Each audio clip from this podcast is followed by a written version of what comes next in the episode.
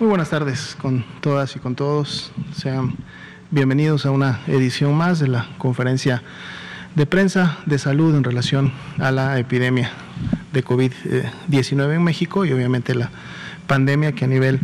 eh, global estamos todavía sufriendo este, en relación a este nuevo virus SARS-CoV-2. Un saludo también, como siempre, a todas las eh, personas que nos sintonizan a esta hora con la intención seguro de mantenerse informados de manera oficial en relación a lo que eh, comentábamos está ocurriendo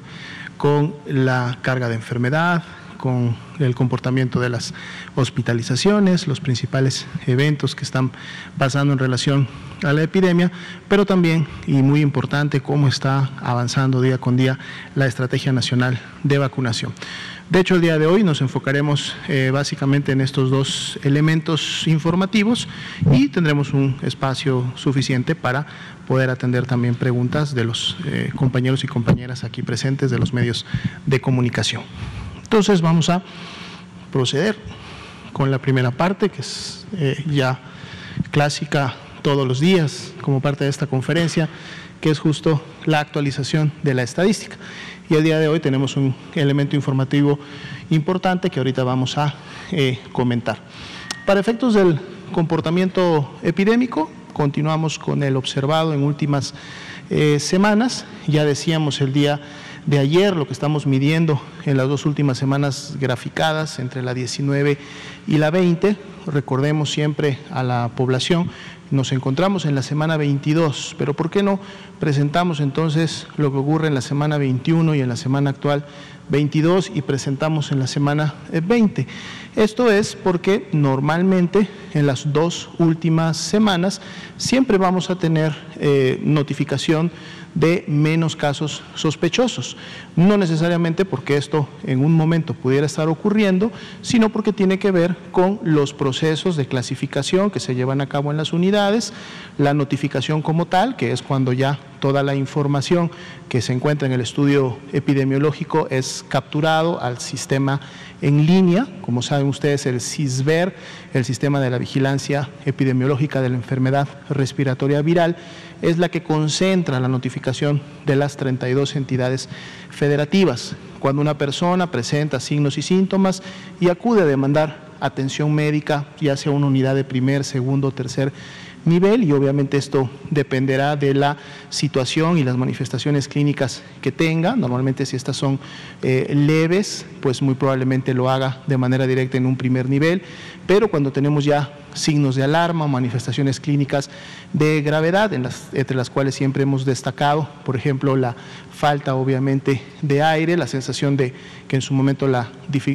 respiración eh, se dificulta, o hay un dolor de pecho muy importante o manifestaciones eh, que comprometen el estado general de la persona, muchas veces estas acuden directamente a los servicios de urgencias de los hospitales, segundos y terceros niveles de atención. Pero bueno, independientemente a dónde vayan a demandar atención, el médico que las atiende y el Sistema Nacional de Vigilancia Epidemiológica que opera a través de la atención eh, médica y en muchas unidades a través del personal especializado en epidemiología, registra los casos y los notifica al sistema. Esta notificación es precisamente la que nos permite conocer el comportamiento de la epidemia y la que nos permite día con día y semana epidemiológica con semana epidemiológica estar identificando si la misma se incrementa, la misma disminuye o se mantiene en un comportamiento, digamos, estable o de meseta. Pero además, con toda la información que acompaña al estudio epidemiológico y que se captura en la plataforma,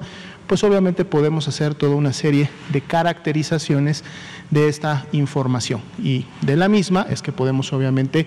preparar productos informativos, realizar análisis que permiten a las diferentes autoridades en todos los niveles, porque esto no es algo que, se, que solamente se realice a nivel federal, esto es algo que se está realizando constantemente también en los niveles estatales y muy importante en los niveles jurisdiccionales. que son los niveles administrativos más cercanos a las unidades en sí que están notificando. Y todo este ejercicio, obviamente, de análisis sirve para que los diferentes actores en la respuesta a la epidemia puedan tomar las mejores decisiones en función de lo que está ocurriendo.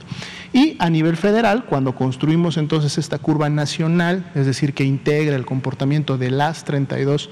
entidades federativas, es que decimos que entre las dos últimas semanas graficadas, entre la 19 y la 20, pues todavía tenemos una reducción de menos 4%.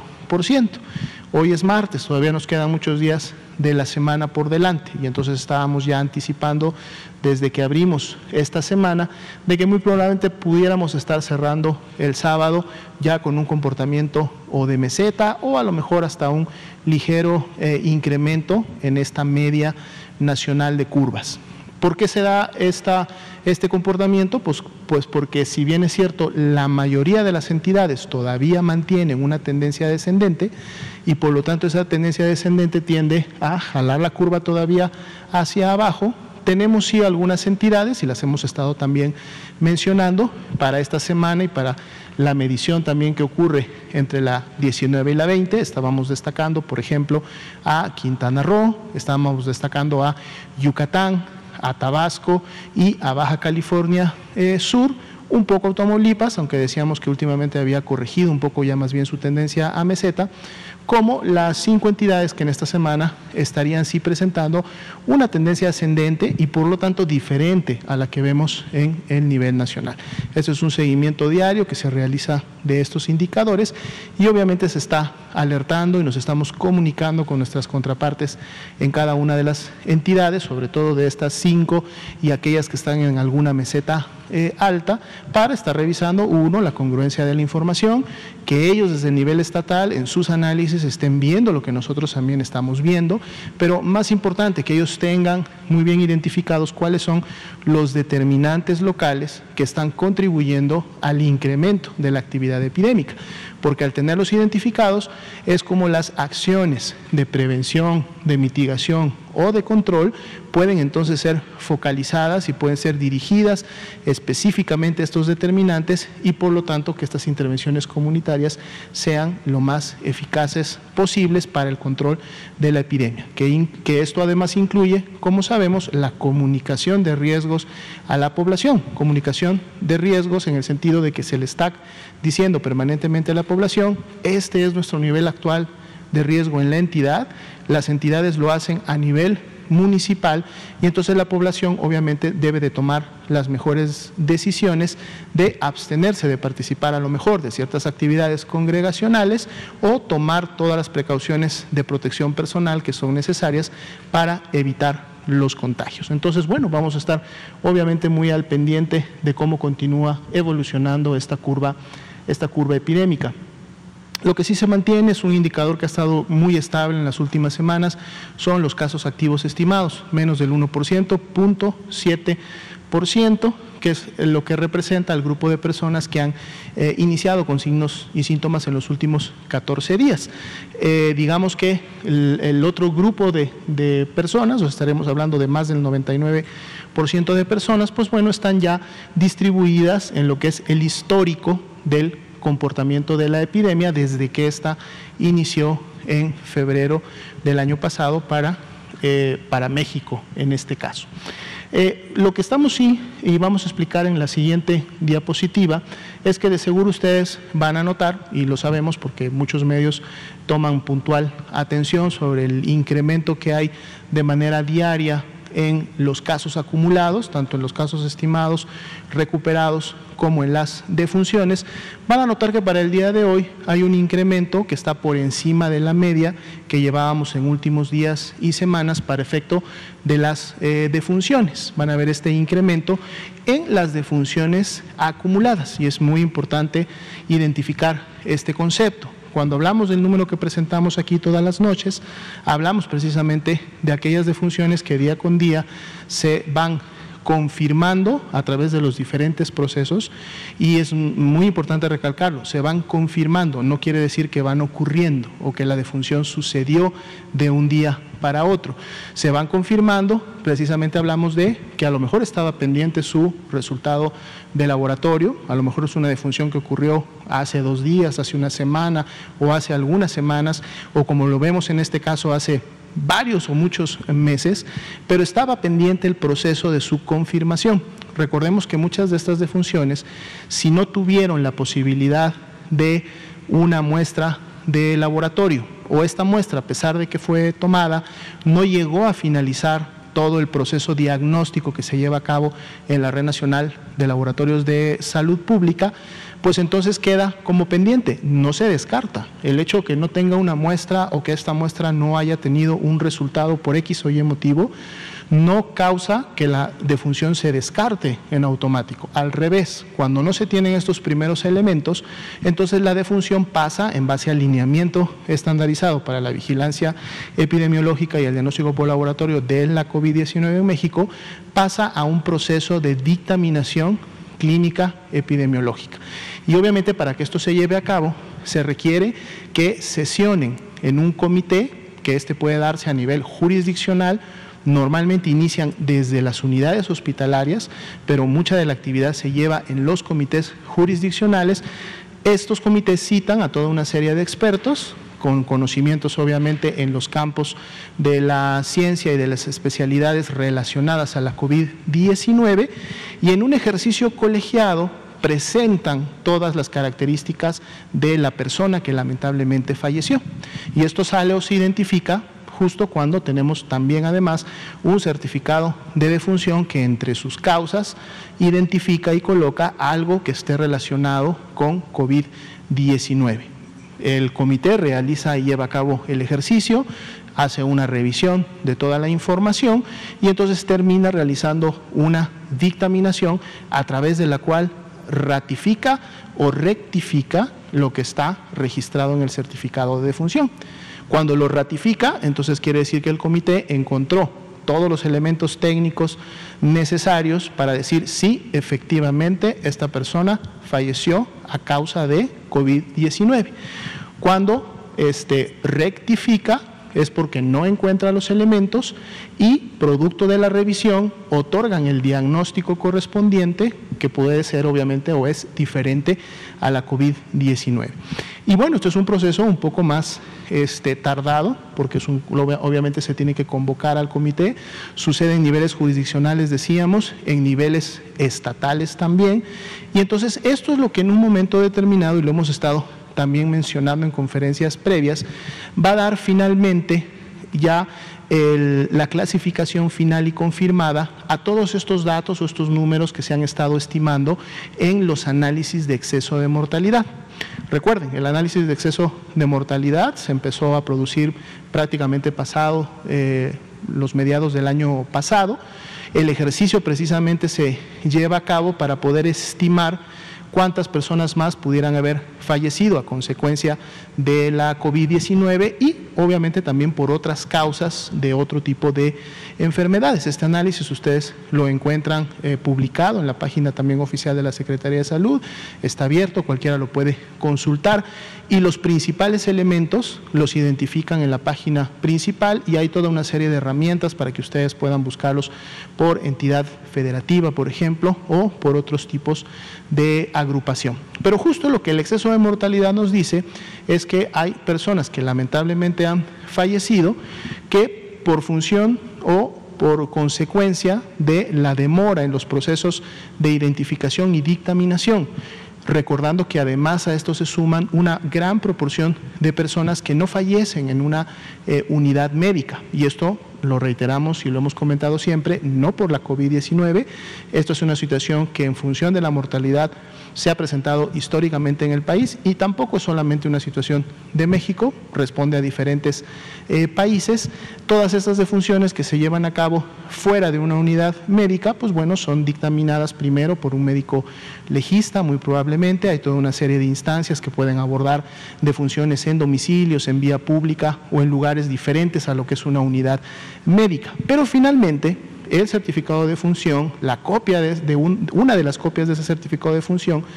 llega a las instancias de la Secretaría de Salud y entonces es ahí donde si se identifica que el diagnóstico colocado en ese certificado está relacionado para efectos de la COVID-19 con cualquier elemento diagnóstico que apunte hacia COVID-19, entonces se marca y ese certificado pasa al proceso de dictaminación. Y bueno, es lo que hemos tenido en, estas en, en el día de hoy y que además es importante comentarlo, lo vamos a empezar a tener en los siguientes días. ¿Por qué? Porque mayo y junio normalmente son los meses también en el año en donde se empieza a hacer los cierres de la estadística del año anterior. O sea, en este caso estamos ya trabajando fines de mayo y prácticamente todo junio vamos a trabajar en los cierres de la estadística 2020. Esto es porque así también lo marcan y lo norman los diferentes procedimientos oficiales para, como su nombre lo dice, se genere la estadística oficial que finalmente el INEGI podrá publicar ya sea a finales de este año o inclusive en años eh, siguientes. Y entonces este ejercicio obviamente se intensifica a nivel de las entidades federativas porque hay tiempos peritorios que deben de cumplir y entonces empiezan a revisar pues obviamente desde lo más atrasado que se tenga hasta lo más reciente para efectos de poder hacer estos cierres y contribuir a la estadística correspondiente. Esa es la razón por la cual preparamos esta gráfica en donde ustedes pueden ver que ese incremento que tuvimos en la estadística acumulada de las defunciones por COVID-19 están prácticamente el 92% y por lo tanto la gran mayoría están ubicadas no solamente en el año 2020, sino además la gran mayoría de ellas se encuentran ubicadas en el principio de la ocurrencia de la pandemia. Esto es lo que ya teníamos registrado previamente, es decir, lo que venía en el corte del día de ayer, lo que está bajo la sombra de color beige, y la pequeña capa que vemos como una sombra de color eh, rojizo son estas 3.924 defunciones que están ahora cargadas al sistema, ya como confirmadas. Importante decir que estas defunciones ya se encontraban notificadas en el CISBER es decir, se tenía conocimiento de las mismas y formaban, por lo tanto, parte de los análisis correspondientes. La única diferencia que ocurre entre ayer y hoy es que estas defunciones que tenían una clasificación de registro como todavía sospechosas, para el día de hoy gracias a los trabajos de dictaminación clínico-epidemiológica y actualización de la información, pues entonces tienen ya finalmente una clasificación de confirmados. ¿no? Pero sí era importante, y de, hecho pues esta gráfica lo muestra este, claramente, muy, muy visible, cómo estas defunciones no forman parte de la actividad epidémica o del comportamiento epidémico reciente del que estamos hablando en estas últimas semanas del descenso. De hecho, si pueden ustedes ver el número de defunciones de las últimas semanas, pues básicamente son o están dentro de los números y niveles que hemos estado precisamente viendo en las últimas semanas. Y este 92% están más bien distribuidas al inicio de la epidemia. Y vuelvo a recalcar, posiblemente en siguientes días vamos a estar viendo estos eh, ajustes, estos incrementos, no solamente en el tema de las defunciones, también muy probablemente en el tema de los casos, porque estamos trabajando, reitero, en el cierre 2020. Eh, esto es importante mencionarlo porque lo vemos solamente cuando presentamos este tipo de gráficos, en donde estamos obviamente eh, globalizando la estadística de al menos dos años. Estamos presentando lo que sucedió en el 2020,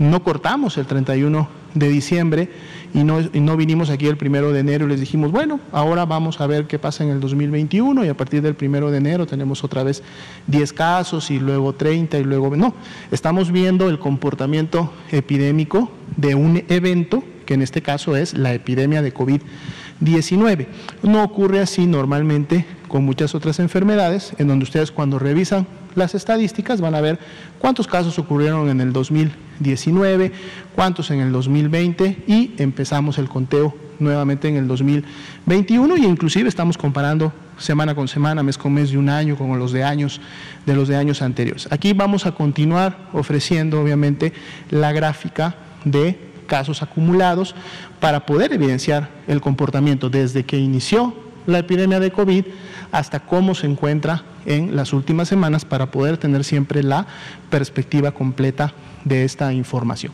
Entonces son elementos que vamos a estar integrando en siguientes semanas. aprovechamos justo para alertar sobre, sobre estos eh, cambios que va a haber en la estadística, estos incrementos, pero que además obviamente los vamos a estar explicando y compartiéndoselos con esa claridad y con esa transparencia además para que ustedes puedan identificar también de esa manera rápidamente cuáles son los elementos que se están integrando y dónde se están llevando a cabo las diferentes actualizaciones. Bien, la siguiente diapositiva, pues actualizamos el comportamiento de la hospitalización diaria, decíamos, y en congruencia con la actividad epidémica de últimas semanas, también continúa un descenso eh, continuo e importante, valga la redundancia, que nos ha mantenido este descenso siempre en un eh, rango que va de los menos 84, menos 88, un día a lo mejor puede variar, puede cambiar, pero por ejemplo veamos que hoy el descenso es importante cuando lo medimos o lo comparamos con el pico más alto, obviamente, que tuvimos a principios de este mismo año. Los Porcentajes de ocupación, vean ustedes también que se han mantenido muy estables, hemos estado fluctuando entre un 12 y un 15% en las últimas semanas. El día de hoy ambos indicadores, tanto los de camas con ventilador como los de camas generales, se ubican en un 13%. Y de seguro vamos a estar teniendo variabilidad en función de cómo esté, obviamente, el comportamiento en cada una de las 32 entidades eh, federativas. Y siempre aprovechamos para recordar que cuando vemos esta gráfica, no solamente estamos viendo este, camas, de hecho más bien no deberíamos de ver eh, camas en esta gráfica. Lo que estamos viendo aquí son personas que en su momento están o desarrollaron infección respiratoria aguda grave y por lo tanto demandaron atención médica hospitalaria ya sea dependiendo de sus manifestaciones, fueron ingresados a una cama general o fueron ingresados a una cama directamente con ventilador o pasaron en su momento de una cama general a una con ventilador. Y entonces esto precisamente también lo que nos está diciendo directamente es cuál es el comportamiento de la enfermedad grave y crítica en el país. ¿no? Y como vemos, pues felizmente, para efectos de la enfermedad grave y crítica, se mantiene la eh, tendencia descendente y se mantiene obviamente todavía el control en la gran mayoría de las entidades federativas. Muy bien, pasemos ahora al segundo componente informativo que tiene que ver precisamente con la estrategia nacional de vacunación. Aquí está el cuadro que todos los días actualizamos, el cual nos representa el avance de que día con día se lleva en relación a la aplicación de las dosis de las, de las diferentes eh, vacunas. Este es el corte que cerró el día de ayer, lunes 31 de mayo. Se aplicaron un poco más de medio millón de dosis y sabemos que siempre las semanas inician con un eh, descenso, sobre todo producto del fin de semana, el arranque de la semana, porque además los fines de semana es cuando se realiza la mayor eh, logística para la distribución de la vacuna en las 32 entidades federativas y se eh, validan y se inician con obviamente los esquemas que en su momento fueron planificados para cada uno de los municipios. Esperamos, como en semanas previas, a medida que avance los días, sobre todo a partir del día miércoles, vemos nuevamente una intensificación. Ahora es importante resaltar que aún para haber sido un día lunes, es decir, un día de inicio de semana, pues se tuvo una vacunación por arriba del medio millón lo cual en semanas previas o de meses previos eran los picos que se tenían en los días de mayor actividad. Esto obviamente entonces nos habla de que estamos teniendo un buen avance y que la logística y la estrategia que se está utilizando pues está rindiendo los frutos porque está logrando mantener una actividad de vacunación importante y constante. Si vemos la siguiente este, diapositiva, vemos también reflejado esto que acabo de mencionar en el comportamiento de esta curva que nos grafica justo el avance acumulado ¿no? de total de dosis que se han eh, aplicado y bueno hoy día estamos hablando de más de 30 millones casi ya 31 millones de dosis que se han aplicado a los diferentes grupos poblacionales que han sido activados para poder recibir esta esta vacuna y vemos cómo nuestra curva acumulada pues mantiene esa diagonal ascendente con buena velocidad, lo que nos habla de que el programa y la estrategia nacional sigue dando pie firme este, día con día.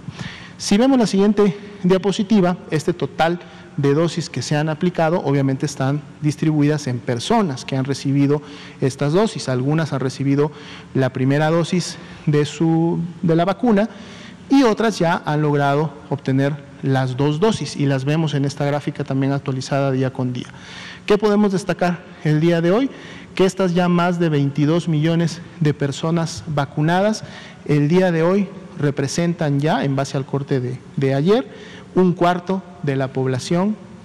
que está lista para poder recibir la vacuna, es decir, población mayor de 18 años a quien la vacuna está dirigida. 25% ya se logró esta eh, cobertura, la cual además eh, adquiere mayor relevancia cuando sabemos que en este 25%, es decir, ya en este cuarto del total de la población que puede recibir la vacuna, están precisamente las personas con los mayores riesgos de padecer enfermedad grave y en su momento fallecer también a consecuencia de las complicaciones de la misma. Están precisamente los adultos mayores de 60 años y más, están ya un grupo importante, sobre todo con primeras dosis de personas adultas de 50 años y más, y con primeras dosis de seguro, algunos de los que iniciaron precisamente el día de ayer en este nuevo grupo de 40 y más. Pero también están ya los trabajadores de eh, la educación y están la gran mayoría de los trabajadores de la salud, con quienes también se continúa avanzando en este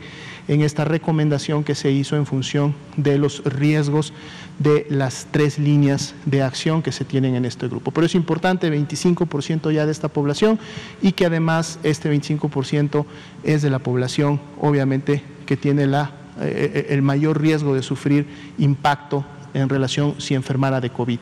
Quienes tienen ya un esquema completo, el 57% de estos 22 eh, millones y un 43% Ahí pueden ustedes ver los números exactos de personas eh, vacunadas con medio esquema, es decir, que han recibido primeras dosis. Esto obviamente vamos a ver que se va a mantener normalmente siempre esta distribución, una distribución de un 60-40, porque en la medida que se continúan aplicando segundas dosis, también se continúan aplicando primeras dosis. Por lo tanto, las personas que requieren completar su esquema siguen día con día también sumándose a la eh, proyección y en su momento obviamente a la programación de la, de la vacuna. Pero es un buen punto y obviamente vamos a seguir actualizando esta información para ver cómo día con día esto continúa creciendo. Si vemos la siguiente diapositiva, hoy por la mañana se recibió vacuna del tipo de la marca Pfizer BioNTech. Ahí tenemos al doctor Pedro Centeno, director general de Birmex, como siempre ha estado muy atento y al pendiente de la llegada de los diferentes embarques de vacuna con otros equipos y otros compañeros también del sector salud. 288.990 fueron las dosis que se recibieron el día de hoy y ahorita, un momentito más, vamos a ver en siguiente lámina cómo está la, la programación en relación a esta semana. Si sumamos ya estas dosis recibidas el día de hoy, pues entonces también hoy superamos los 40 millones de dosis recibidas en el país, exactamente 40 millones 177 mil 665 distribuidas en cinco tipos y marcas de vacuna, lo cual pues obviamente es, ha hecho posible que la logística de la distribución y aplicación de la vacuna contra el virus SARS-CoV-2 SARS en México haya sido posible y haya tenido el avance que estamos justo el día de hoy actualizando y presentando. Y finalmente, en la última eh, diapositiva, podemos ver la expectativa de lo que pretendemos recibir esta semana. Obviamente, esta expectativa está basada en la programación que se ha confirmado para los arribos de la semana. Ya decíamos, hoy se cumple, martes primero de junio, llegan estas 288.990 dosis de vacuna Pfizer BioNTech, pero vean que tenemos programados todavía arribos de esta misma vacuna para mañana y pasado en cantidades similares de 585 mil. La idea es recibir un poco menos de 1.5 millones de esta vacuna esta semana y a esto sumaremos un millón de dosis de la vacuna Sinovac que estamos esperando arribe precisamente el día jueves. Por lo tanto, poco menos de 2.5 millones de dosis de vacuna nueva estarían arribando esta semana al país y obviamente con estos dos, casi 2.5 millones de vacuna se estaría avanzando y pudiendo cubrir tanto primeras eh, dosis para seguir avanzando con la cobertura de los grupos poblacionales hasta el momento activados, como también se estarán haciendo las reservas correspondientes o la aplicación de segundas dosis que en su momento pues se tiene que dar a los grupos poblacionales que en este momento ya han cumplido con la temporalidad necesaria y suficiente para cada una de los tipos de vacunas. Entonces, la Estrategia Nacional de Vacunación eh, continúa. Es importante comentar que para efectos obviamente de una meta estimada, faltaría aún todavía vacunar a un 75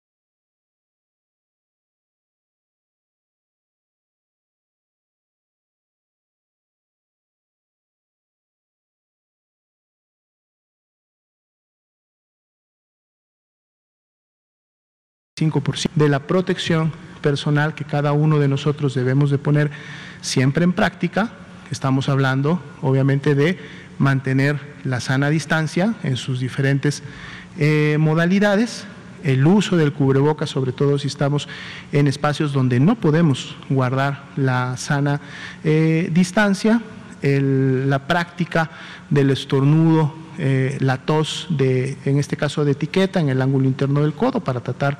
de, eh, obviamente, distribuir la menor cantidad posible de elementos de nuestras vías respiratorias al, al ambiente, sobre todo si estamos en un espacio cerrado o cerca de de personas, el lavado de manos eh, frecuente y continua, que no solamente aporta a la prevención de este tipo de enfermedades respiratorias, sino también aporta a toda una serie de otras enfermedades, entre las cuales inclusive destacan las gastrointestinales. Y cada uno de nosotros podemos, seguimos poniendo en práctica estas, estos elementos y obviamente más y más lo hacemos de manera colectiva, pues de seguro vamos a poder, como se está logrando hasta este momento en muchas de las entidades federativas, mantener el control de la epidemia y entonces dar lugar a que ese 25% que tenemos el día de hoy de población mm, que puede recibir la vacuna ya, ya vacunada al menos con una dosis, pueda seguir creciendo, creciendo, creciendo paulatinamente, para que en su momento, sumado a los que tienen ya inmunidad este, natural, o sea, inmunidad que se generó por haber padecido COVID-19, sobre todo en, en meses recientes o, en este año, pues obviamente cada vez sea mucho más difícil eh, que una encontrar personas susceptibles que enfermen y que por lo tanto puedan todavía mantener la epidemia activa. Muy bien, vamos a pasar entonces, son las 7.33, tenemos un buen tiempo para responder preguntas de los compañeros de la prensa. Vamos a iniciar de este lado, le damos la palabra a Miguel y luego vamos a ver este lado y vamos a estar alternando uno y uno. Adelante. Gracias, doctor. Muy buenas noches. Saludamos también al presidente Andrés Manuel López Obrador. Doctor, le tengo dos preguntas. Eh, hoy en, en el transcurso del día, varios adultos mayores se manifestaron a las afueras de cierta empresa. Eh, comercial que no, este, argumentando que no les este, daban eh, su, trabajo como, como empacadores como lo tenían anteriormente, querían que los permitieran laborar. Y eh, con respecto a esto, quisiera preguntarle si eh, los adultos mayores que ya se vacunaron y deseen trabajar, ya lo podrían hacer, las empresas tendrían algún tipo de restricción en este aspecto para poderlos aceptar y que se reincorporen a las actividades que tenían y, este y pues que dejaron de hacer para protegerse en la pandemia, digo en el aspecto no sé laboral o en el aspecto de salud, si nos puede actualizar este, esa información y le tengo otra pregunta.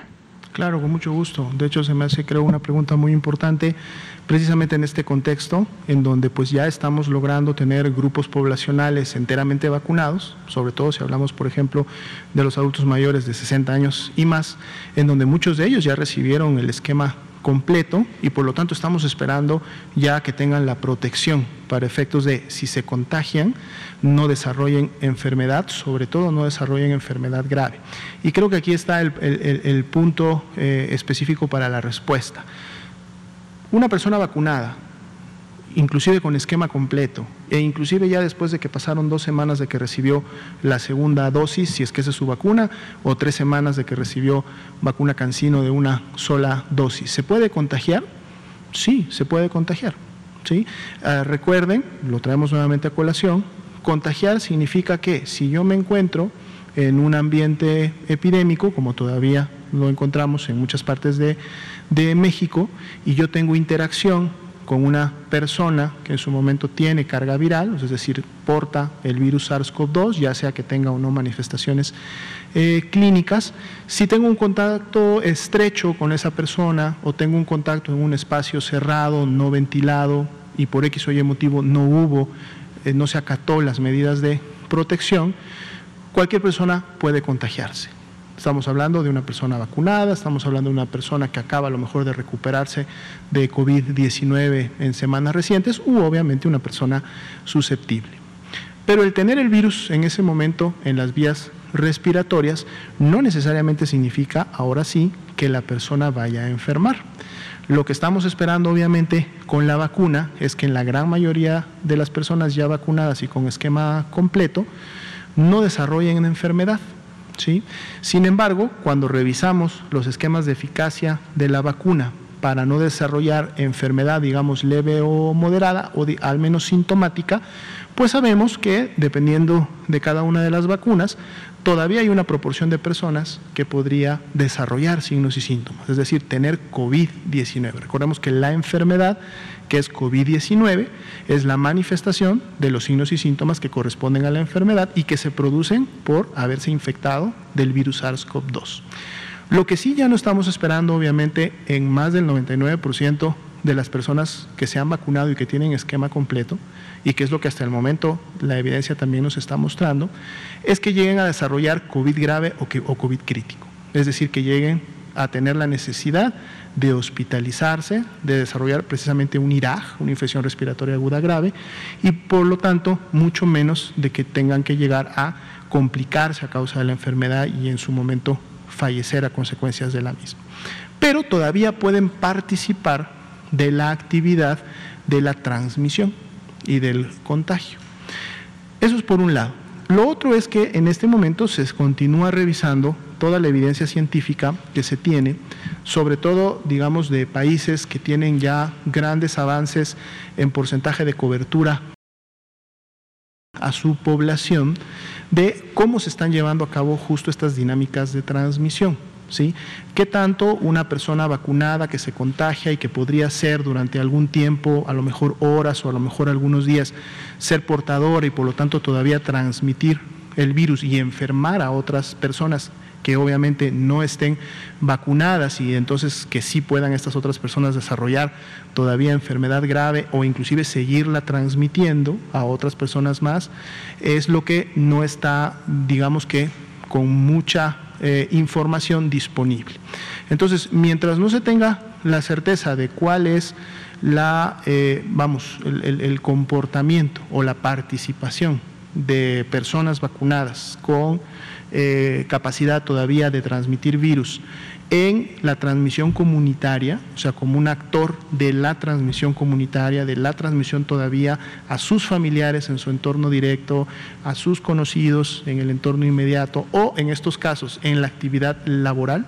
entonces todavía las recomendaciones de mantener las medidas de protección continúan y por eso las estamos todavía implementando y recomendando a la población. Y obviamente esto incluiría en el grupo específicamente de la pregunta que todavía no pudieran regresar en este momento o no sería recomendable, mejor dicho, todavía integrarse a estas actividades laborales, sobre todo cuando éstas se dan en espacios en donde tenemos personas que están permanentemente entrando, saliendo, donde hay este, vamos, eh, elementos que pueden eh, contribuir a la transmisión de la, de la enfermedad.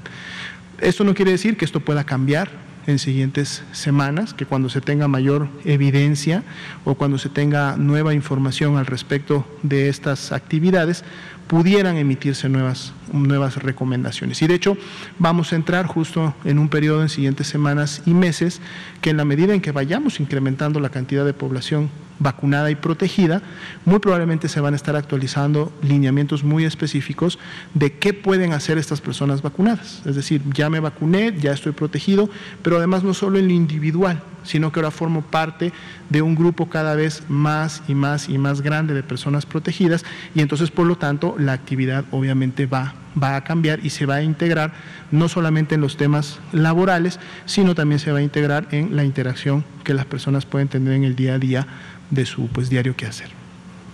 Claro que sí, muy cierto, doctor, muchas gracias. Y otra cosa, eh, me comentaron en las redes sociales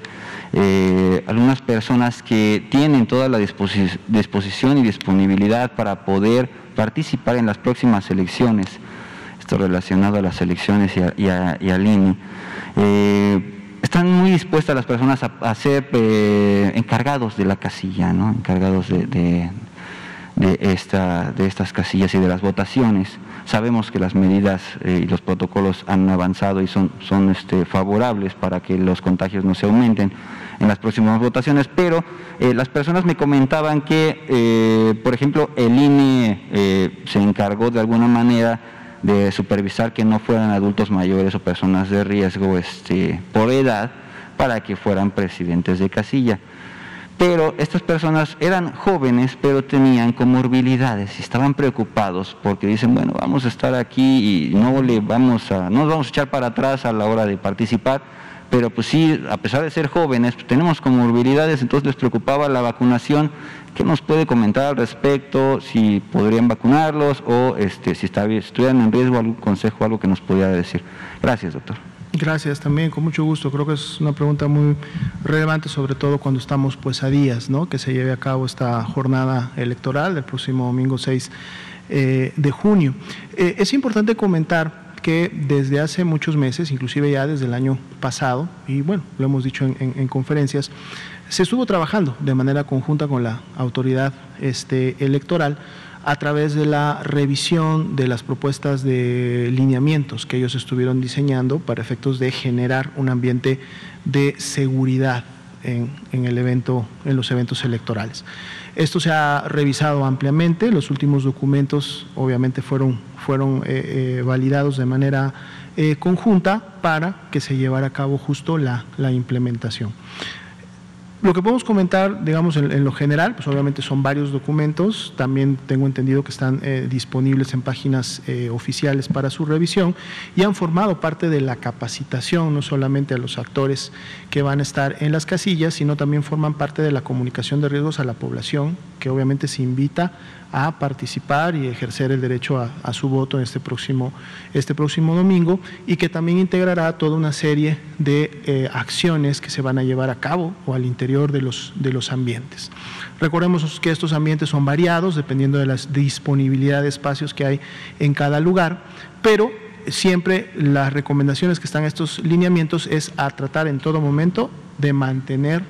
eh, de la mejor manera posible la sana distancia y entonces limitar la interacción que puede haber tanto entre las personas que van a estar participando de la votación como la interacción que va a haber entre los funcionarios de casilla y obviamente los, los electores. Y hay una serie de disposiciones que se emitieron y que se van a obviamente eh, observar y respetar por el mismo órgano electoral y los que están ahí en las, eh, en las diferentes casillas que tienen este, este objetivo. Algo, por ejemplo, y aprovechamos la pregunta para volverlo a recalcar, que se estuvo un poco sacando de, de, contexto en semanas previas, era de que ya no iban a requerir la credencial de elector lo cual no es cierto. Fue una mala interpretación de precisamente uno de, estos, de estas actividades y de estas acciones que se están tomando para el día de la elección. Lo que el lineamiento recomienda y está o quiere poner en práctica este domingo es que no se entregue físicamente la credencial del elector en la mano del funcionario de casilla, para así entonces evitar obviamente el contacto directo. Lo que se le va a pedir al elector es que obviamente tiene que presentar su credencial de elector, la tiene que llevar consigo, pero bastará con que se la muestre visualmente a una distancia obviamente que el funcionario pueda leer los elementos de la credencial para que el funcionario tome la información y todo lo listado, pero no haya un contacto directo entre ellos. Esto, por ejemplo, es un elemento. Otro elemento, se pidió, como ustedes saben, las, eh, los lugares donde se ponen las urnas para la emisión del voto, tanto para el, marcar el voto o en su momento depositarlo en una urna, muchas veces se buscaban lugares cerrados o lugares que estaban así muy, en su momento obviamente por los cuatro ángulos completamente cerrados. Entonces eso también se hizo la recomendación de que se buscaran espacios que contribuyeran sí a obviamente el, que el sufragio sea con completa discreción que no haya obviamente elementos que permitan eh, visualizar de la votación de la persona, pero que tampoco sean tan cerrados, que en su momento permitan la ventilación del espacio y que por lo tanto pues no se preste obviamente a este tipo de, de transmisión. Los puntos de sana distancia, así como los vemos en las tiendas, en los aeropuertos, en los servicios de salud, etcétera, van a estar bien ubicados para que no haya este, aglomeraciones. Y aquí es muy importante, y pues también aprovecharíamos para invitar a la población a que todos nos sumemos a hacer caso, o sea, a poner en práctica todas estas recomendaciones que nos van a estar emitiendo y que van a estar identificadas desde que lleguemos al punto de votación, pasemos por el mismo y hasta que nos retiremos, ¿no? Muy importante, obviamente, el uso del cubrebocas en este tipo de espacios, porque vamos a estar en interacción con otras eh, personas y entonces esto obviamente va a limitar este, un poco la transmisión de que eh, estemos eh, expeliendo en su momento virus en ese, en ese ambiente y guardar siempre las disposiciones de sana distancia, el lavado de manos, que de seguro vamos a tener a disposición el alcohol gel para poderla realizar y otros elementos que van a cuidar. Entonces, no, no debemos delimitar nuestra participación, ni como electores, ni como funcionarios de casilla, ni como ningún elemento propio, ejerzamos nuestro voto y obviamente eh, hagámoslo participando y acatando las medidas de seguridad, porque si nosotros las implementamos y las implementa la autoridad electoral, pues entonces obviamente el riesgo quedará controlado, reducido y no tendremos este, consecuencias al respecto. ¿Sí? Gracias. Pasamos de este lado.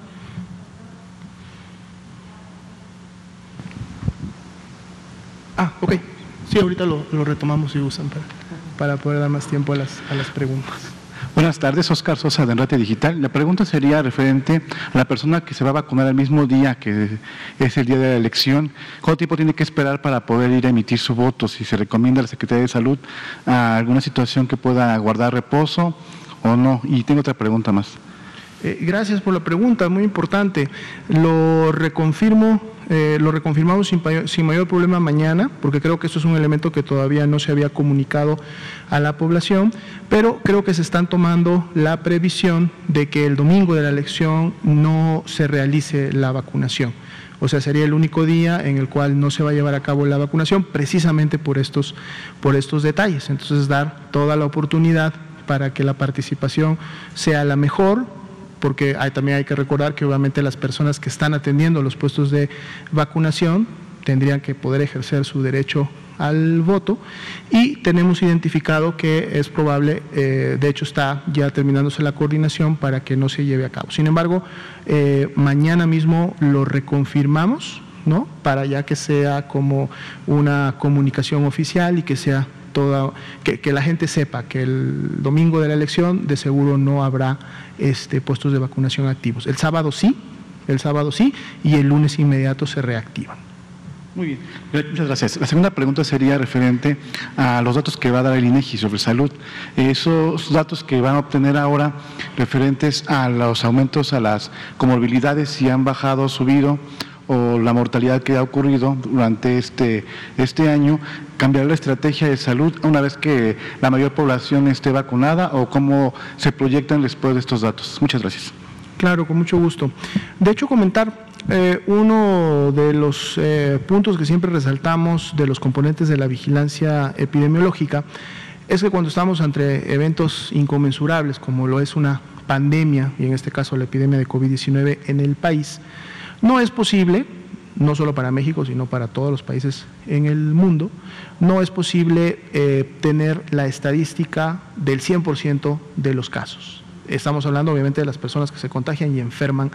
de COVID. Y esto es por toda una serie de elementos que a lo mejor en su momento podríamos tomar un poco más de tiempo de, explicar, pero son elementos que tienen que ver con los mismos procesos de poder conocer a través de un servicio de salud que existe una persona enferma. Con el tema de las defunciones, obviamente esto sí es diferente, porque por las diferentes disposiciones legales y las diferentes dependencias e instancias que participan en, el, en, en, la identificación, registro oficial de las defunciones, pues entonces sí, sí se tienen herramientas y elementos para tratar de identificar y por lo tanto clasificar adecuadamente lo más cercano al 100%. Recordemos que toda defunción en México por normativa, por ley, debe ir siempre acompañada de un certificado de función y que este certificado de función a su vez pues obviamente detona otro tipo de documentaciones y permite a las personas, a los deudos en este caso, eh, llevar a cabo diferentes disposiciones legales también para efectos de la persona que, que falleció. Por eso la importancia de este documento. Y es a través del mismo que finalmente, entonces sí podemos tener lo más cercano al 100% de la, de la estadística. Sin embargo, lo que vamos registrando en un momento determinado nos da claramente el comportamiento, las tendencias, nos permite saber qué está ocurriendo, no solamente en un nivel nacional, sino también en un, nivel subnacional. Si ustedes, por ejemplo, ven la curva que presentábamos en la segunda diapositiva, donde integrábamos estas eh, defunciones que en su momento han sido recientemente dictaminadas y se suman a la estadística, el comportamiento que ellas tienen es prácticamente similar o es un espejo al que teníamos previamente, obviamente con el incremento correspondiente. ¿Esto qué quiere decir? Que en un momento saber que están ocurriendo defunciones por COVID y que tienen cierta magnitud en un tiempo determinado, en un lugar determinado y en un grupo de personas determinadas, es una señal suficiente y adecuada para poder tomar las decisiones. Y entonces muchas, en muchas ocasiones el no contar en primera instancia o de manera inmediata con esta estadística, que reiteramos, no es que no se cuente ni por errores, ni por fallas, ni porque en un momento determinado no se tenga el, el, dato de la persona, son o están ligadas directamente a los procesos de confirmar fehacientemente que una persona falleció por una causa correspondiente, como en este caso es la, la COVID. De todas maneras, la información con la que se cuenta permite llevar a cabo la validación de las estrategias, los lineamientos y todo lo que en su momento compone este, la respuesta. Y no tenemos realmente mayores diferencias en relación a lo mismo. La estadística oficial, pues obviamente se tiene que integrar, el INEGI en su momento la va a dar a conocer. En todos los países del mundo hay una, hay digamos un retraso que se da de uno a dos años para conocer las estadísticas oficiales, sobre todo de mortalidad, por el hecho de que se tienen que llevar a cabo y pasar por todos estos procesos que hemos, que hemos comentado.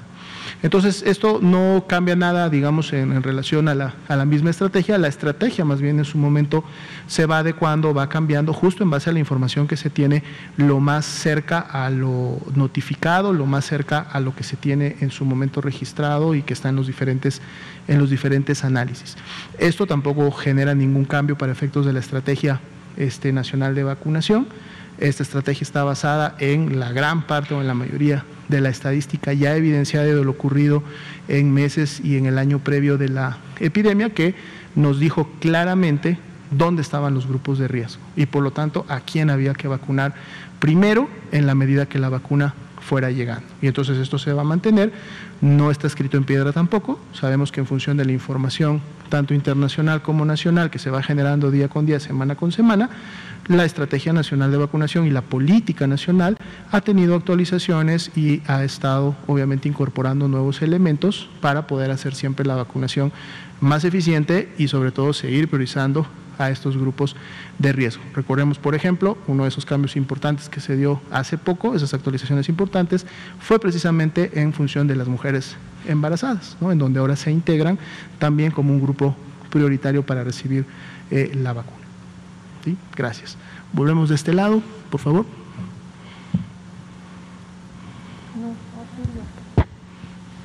Buenas noches, Atilia Carvajal de La Razón. Eh, doctora, le voy a preguntarle eh, sobre el protocolo de regreso a clases. ¿Qué se establece en caso de que haya un caso sospechoso y un caso positivo en una escuela?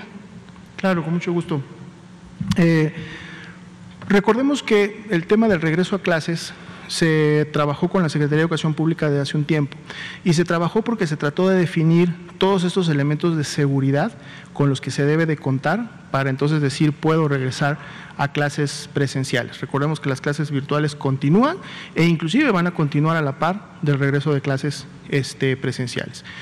Uno de estos elementos de seguridad, los menciono rápidamente, el primero justo tiene que ver con el tema de el riesgo epidémico que hay en ese momento en el estado, en la localidad, en la comunidad donde se va a reactivar las clases. Tienen que ser el nivel de riesgo más bajo.